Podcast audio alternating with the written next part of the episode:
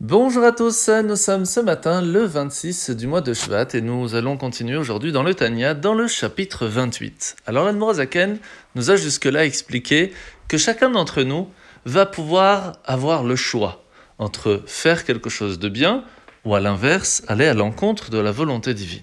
Et que cela peut arriver à tout le monde de réussir et des fois de ne pas réussir. Mais pour cela, il ne faut pas en être triste, car c'est la joie qui va nous permettre de continuer à faire les bons choix.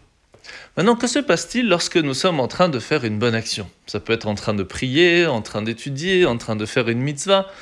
Et c'est à ce moment-là précis que va arriver une pensée étrangère, quelque chose qui va nous, nous, embêter, qui va pas nous permettre de nous concentrer ou à la prière ou à autre chose.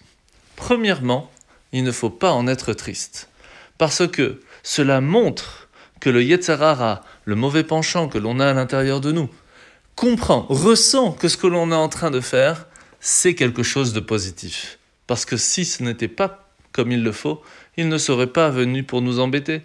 Donc c'est une preuve que notre prière a un impact, a un effet, va avoir des bonnes conséquences. Parce que s'il n'y a pas de pensée étrangère, c'est là que la question se pose.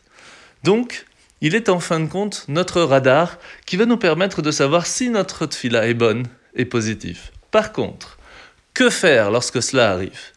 Pour des grandes personnes, avec de grandes capacités, comme les tzadikim, les justes, ils ont la possibilité de prendre ces pensées étrangères qui arrivent et les transformer en bien. Pourquoi? Parce que ces, pensées-là ne viennent pas d'eux-mêmes, puisqu'ils n'ont pas de mauvais penchants. Elles viennent des autres. Elles sont autour d'eux. Et c'est pour cela qu'ils peuvent réussir à les transformer. Par contre, pour le commun des mortels, entre guillemets, pour chacun d'entre nous, eh bien, cela vient de l'intérieur de nous.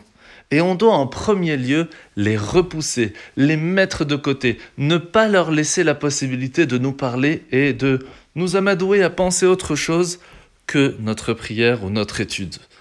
Ça, c'est la première chose à faire.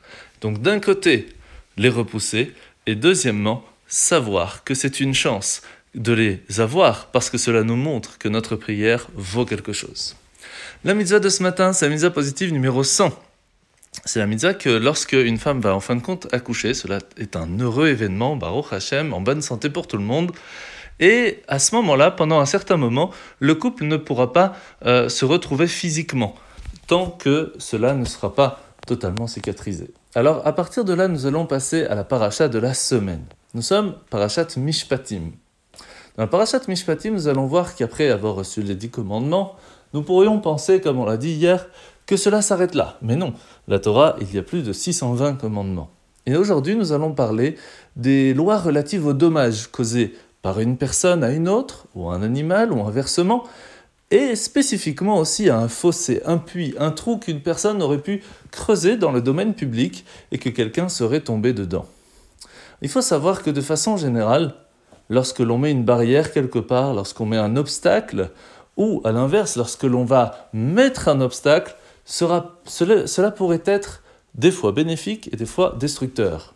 Comme par exemple, si l'on sait qu'un danger peut arriver de l'extérieur, alors il faut mettre un obstacle. Mais si à l'inverse, c'est une personne, c'est quelque chose de bien, c'est bénéfique, c'est positif qui vient vers nous, alors il faut l'aider. Alors comment savoir ce qui est bon ou pas? C'est là que la réflexion et l'étude est extrêmement importante. Lorsque l'on donne, lorsque l'on partage, il faut savoir à qui, et il faut surtout savoir comment. Et inversement, lorsque l'on va faire attention de mettre un obstacle à ne pas donner, il faut aussi savoir à qui et savoir comment. Lorsque l'on réfléchit à ces détails, cela nous permettra d'aider notre entourage, d'être bénéfique à ce qui se passe autour de nous, et Chaz Shalom, pas l'inverse, à en être destructeur. En vous souhaitant de passer une très bonne journée, et à demain.